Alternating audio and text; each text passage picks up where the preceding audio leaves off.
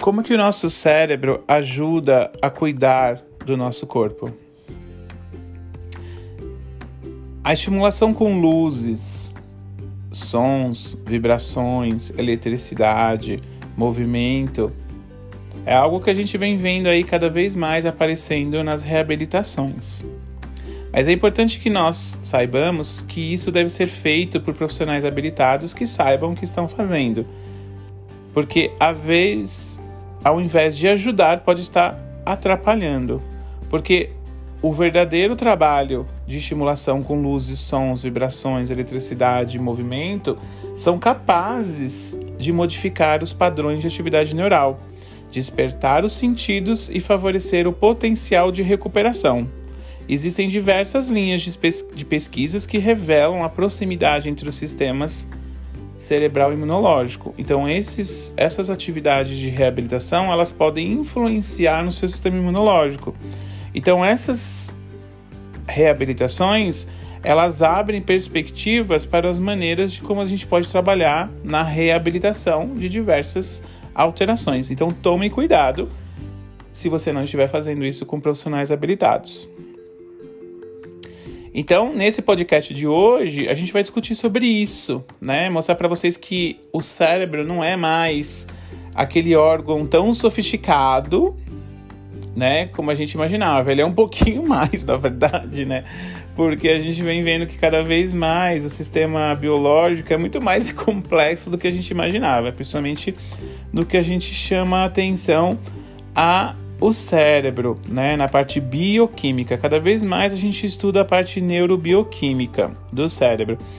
E quando a gente pensa, eu vou trazer uma frase aqui de um livro que eu gosto bastante, que é do de 2016, do Norman Doidge. O primeiro livro dele ficou muito famoso e esse segundo, que é O Cérebro que Cura.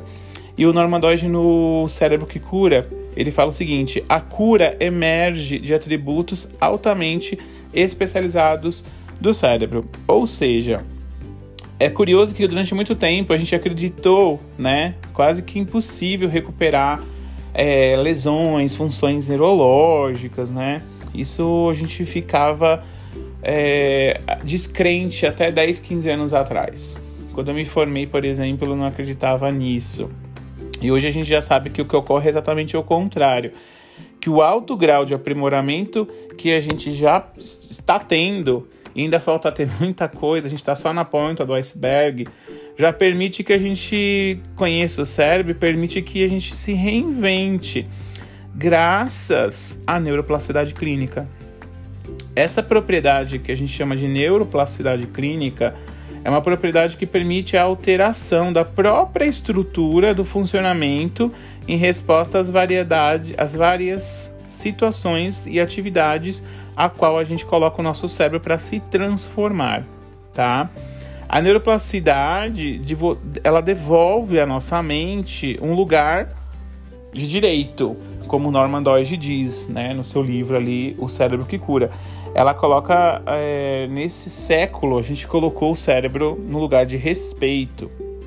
Então é muito aquela ideia que a gente perpetuou durante séculos, né, de que o órgão era só uma, uma um órgão de regulação, né, que tinha uma função mental específica e que tudo que acontecia ali dentro não podia mais é, qualquer lesão, qualquer alteração não podia ser mudado, mudou porque a gente sabe hoje que a gente tem que os circuitos cerebrais eles tendem a ficar dormentes se a gente não estimula eles e a gente pode mobilizar essa, esse acordar do cérebro através de estímulos.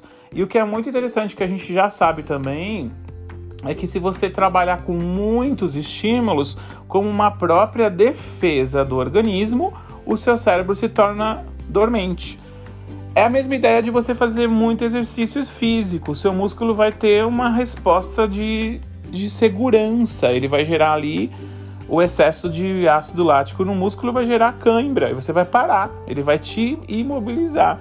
O excesso de estímulos no cérebro, ele imobiliza você. Ele, dor, ele se torna dormente. Então a gente precisa também ver que no nosso cérebro a gente não pode ficar parado e nem a gente pode estimular demais.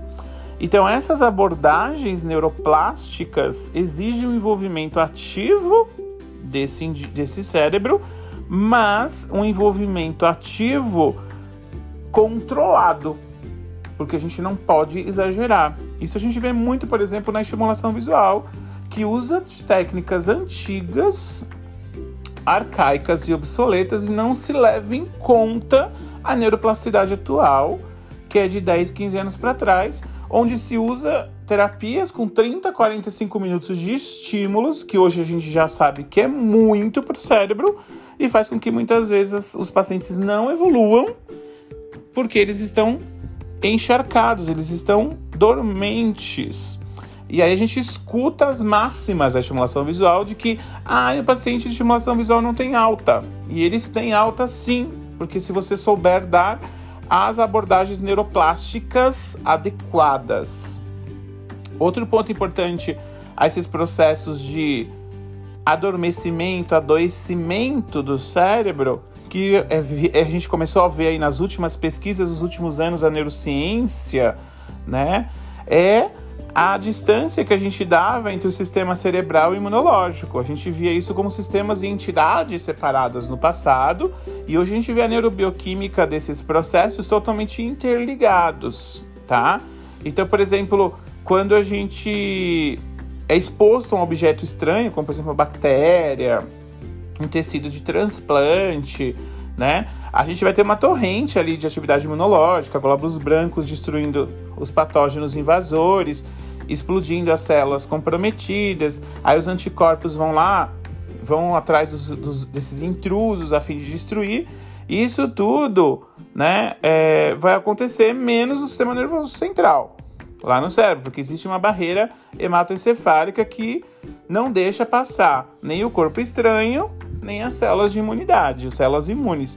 No entanto, a gente já sabe hoje, com novos estudos, saiu uma, um, um estudo há uns dois anos atrás na Nature mostrando que existe sim grandes estruturas nervosas que trabalham em conjunto com as defesas corporais. Isso mostra pra gente que, por exemplo, que nas doenças como Alzheimer esclerose múltipla, isso pode estar associado a baixas imunidades a baixa questão da imunologia.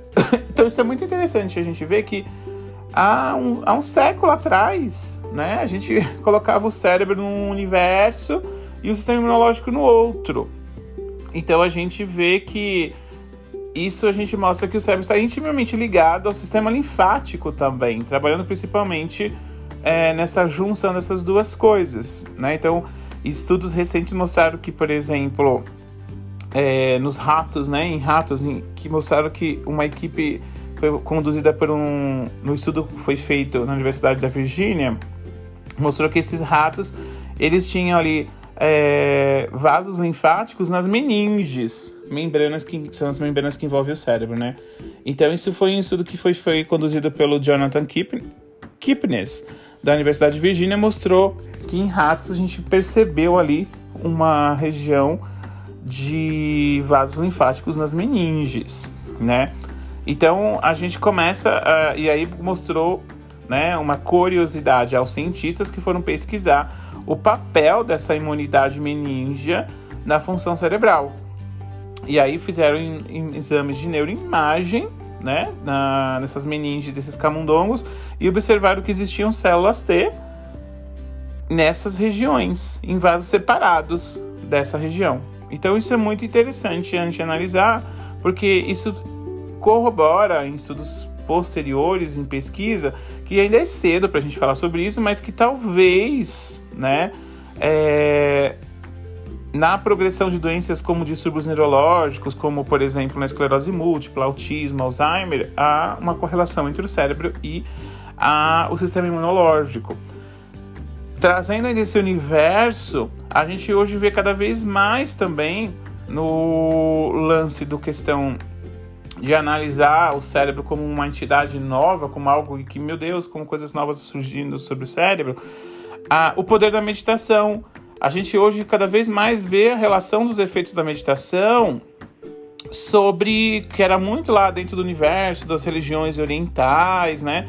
E a gente vê como isso traz um novo olhar para os benefícios da meditação na anatomia cerebral, com os estudos recentes, com a criação do mindfulness, né? Então a gente teve vários estudos que mostraram, e essas imagens desses estudos, gente, foi feita pela ressonância magnética funcional, né? Então assim, que são exames sofisticados que mostram pra gente que teve um aumento de quantidade de substância cinzenta em pacientes que se é, submetiam a constantes sessões de meditação, tá?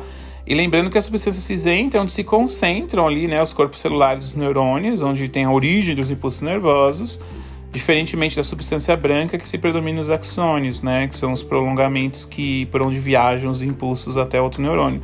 Então, esse, esse essa capacidade de aumento da substância é, cinzenta dá né, a, a, que é, foi encontrada nesses estudos, principalmente da Nature, Neuroimag, mostrou pra gente que essa capacidade extraordinária desses adeptos da, da, meditação de controlar suas emoções e responderem melhor aos estímulos estressores do dia a dia geravam melhores é, estado geral de saúde dos, dos, dos meditadores, melhores sistemas imunológicos, porque abriam novas perspectivas para eles de autocontrole. Então é muito importante é, que a gente perceba sobre isso. E também a meditação nesse grupo que foi nesses grupos, são vários estudos, mostrou também que é, existia uma capacidade regenerativa do cérebro dessas pessoas que meditavam muito maiores sobre as pessoas que não meditavam, tá? Então é muito interessante a gente ver a existe uma estabilidade neural muito melhor, que o sistema imunológico ele está totalmente interligado ali sobre o controle do córtex pré-frontal, hipotálamo, hipófise, que vai controlar todas as citocinas, né, que vão controlar ali, né, as funções dos linfócitos, é, que vão atuar para é, nesse sistema imunológico aí. Então é muito importante que a gente reflita cada vez mais como que o nosso cérebro pode ajudar nosso corpo e como que essa interligação entre o sistema imunológico e o sistema é, cerebral estão interligados. Então, um excesso de estimulação visual, ou seja, se você estiver fazendo um super estímulo, você pode influenciar no sistema imunológico do seu paciente. Então, num paciente atípico, cuja tendência na estimulação visual é trabalhar demais, o que, que a gente pode ter? Pacientes mais doentes, com sistema imunológico mais abalado, causados pelo próprio excesso de estímulos visuais. Então, atenção, papais, não saiam por aí pegando estímulos visuais pela internet achando que vocês estão arrasando. O que, que vocês estão fazendo? Vocês estão cansando o cérebro dos seus filhos que já estão cansados, principalmente nos pacientes atípicos, e reduzindo a capacidade do sistema imunológico deles, porque o cérebro e o sistema imunológico atuam em conjunto.